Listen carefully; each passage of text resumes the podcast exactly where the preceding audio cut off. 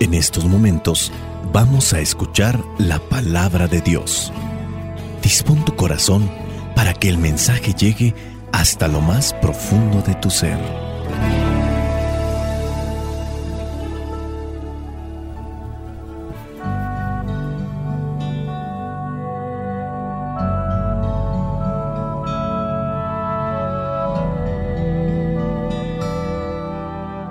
El Evangelio que la iglesia propone para el día de hoy es de Marcos, capítulo 8, versículos del 27 al 33. Dice así, Después de esto, Jesús y sus discípulos fueron a las aldeas de la región de Cesarea de Filipo.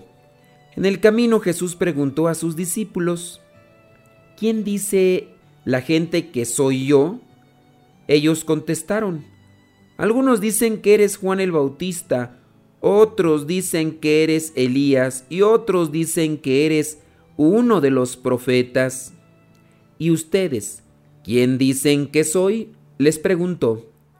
Pedro le respondió, Tú eres el Mesías. Pero Jesús les ordenó que no hablaran de él a nadie. Jesús comenzó a enseñarles que el Hijo del Hombre tendría que sufrir mucho y que sería rechazado por los ancianos, por los jefes de los sacerdotes y por los maestros de la ley. Les dijo que lo iban a matar, pero que resucitaría a los tres días. Esto se lo advirtió claramente. Entonces Pedro lo llevó aparte y comenzó a reprenderlo. Pero Jesús se volvió, miró a los discípulos y reprendió a Pedro, diciéndole, Apártate de mí, Satanás. Tú no ves las cosas como las ve Dios, sino como las ven los hombres. Palabra de Dios. Te alabamos, Señor. Señor Jesucristo, nuestro divino Salvador. Gracias te damos por tu infinito amor. Te escuchamos en la palabra, te recibimos y adoramos en la Eucaristía, servimos en los hermanos.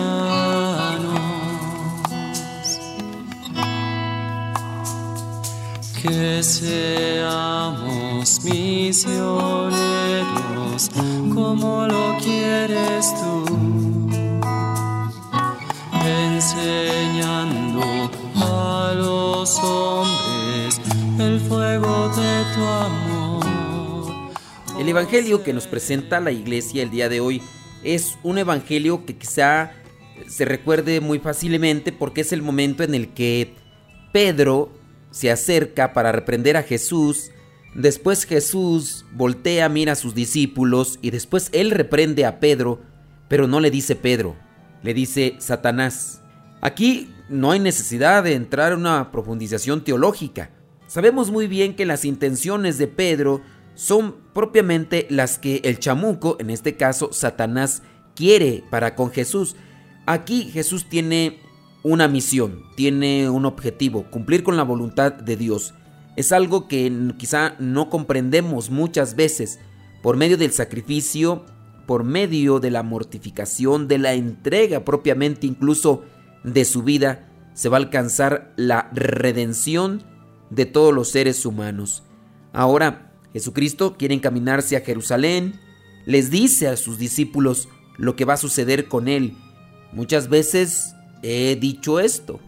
Miren, si aquí Pedro, San Pedro, que acompañaba a Jesús, que comía con Jesús, que escuchaba la voz de Jesús, ciertamente se dejó influenciar por Satanás, que no puede pasar por nosotros cuando no tenemos esa misma conexión con Jesucristo. Cuando viene una persona y nos dice, es que ya no quieren que venga a misa, Es que ya no quieren que vaya al retiro, al congreso, ya no quieren que vaya a la hora santa. Yo la verdad no entiendo, yo sí entiendo. El demonio, Satanás, está interviniendo de una o de otra manera, pero ahí está involucrado. Ciertamente aquí pareciera ser contradictorio y te voy a decir por qué. Cuando encontramos los primeros versículos de este Evangelio, hablando del 27 al 30, ¿qué es lo que sucede en el 27 al 30? Del 27 al 30 sucede que Jesús les pregunta a sus discípulos qué es lo que dice la gente de él, quién es él.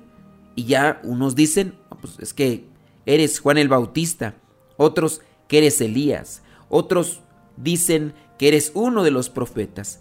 Y viene Pedro y remarca, no, tú eres el Mesías.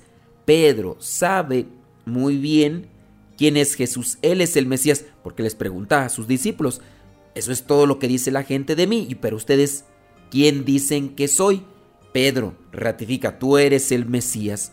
Para Pedro no era desconocido quién era Jesús, pero aún así, y a pesar de tener el conocimiento de Jesús, pasó algo. ¿Cómo fue? Eh, no sabemos. Pero los planes de Dios son muy diferentes a los planes de los hombres. ¿Cuál es el plan de Dios en mi vida? ¿Qué es lo que quiere realizar Dios en mi vida? De hecho, fíjense cuando le menciona a Pedro, bueno, en este caso, apártate de mí, Satanás, tú no ves las cosas como las ve Dios, sino como las ven los hombres. El ser humano como tal, en muchos de los casos, tiende a dejarse llevar por los impulsos, por las pasiones, por los deseos y se descontrola. ¿Qué es lo que busca el ser humano como tal? Bueno, pues vendrá a dejarse llevar por las apetencias, por los impulsos, las emociones humanas.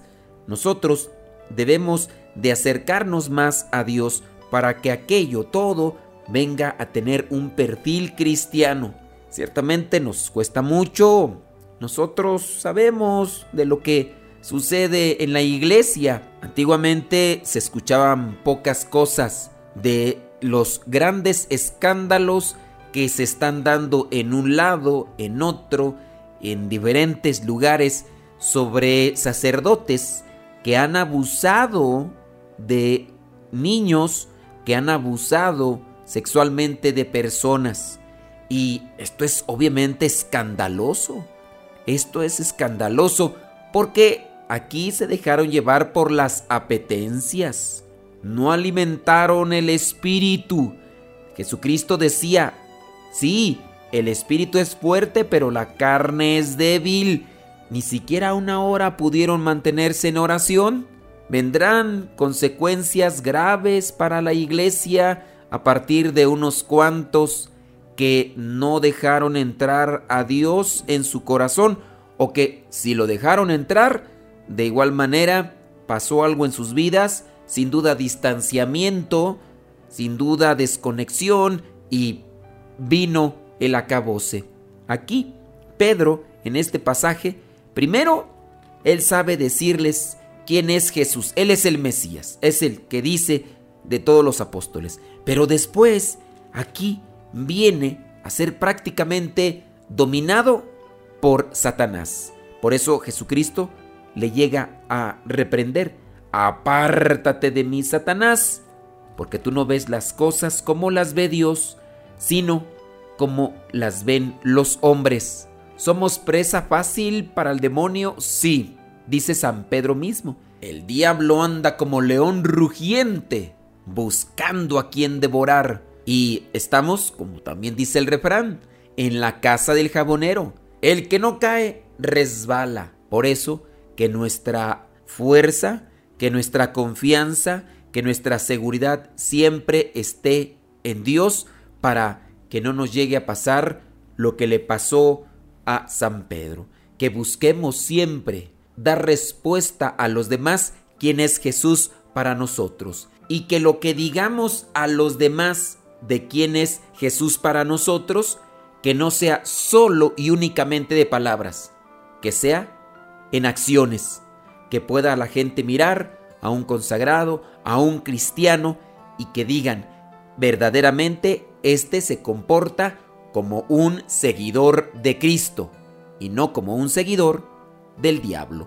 Cuidemos nuestros pasos, cuidemos nuestros caminos, busquemos alimentar nuestros pensamientos y vida siempre de aquello que es Jesús, la palabra, para que no nos dejemos llevar por las seducciones del maligno. Recuerden aquella frase que dice que uno es lo que uno come. Estas expresiones ahora tan repetidas en los famosos nutriólogos, pero que ya era una frase de un filósofo que hacía referencia a lo que uno leía. Somos lo que comemos, somos lo que comemos. También en eso radica nuestra espiritualidad, nuestra vida interior. Pidámosle al Espíritu Santo que nos ilumine, que nos fortalezca y que nos lleve siempre a lo que es la santidad. La bendición de Dios Todopoderoso, Padre, Hijo y Espíritu Santo, descienda sobre cada uno de ustedes y les acompañe siempre. Soy el Padre Modesto Lule de los misioneros servidores de la palabra. Vayamos a vivir el Evangelio. Lámpara es tu palabra para mis pasos, mi sendero. Lámpara es tu palabra para mis pasos. Luz mi sendero. Luz, tu palabra es la luz.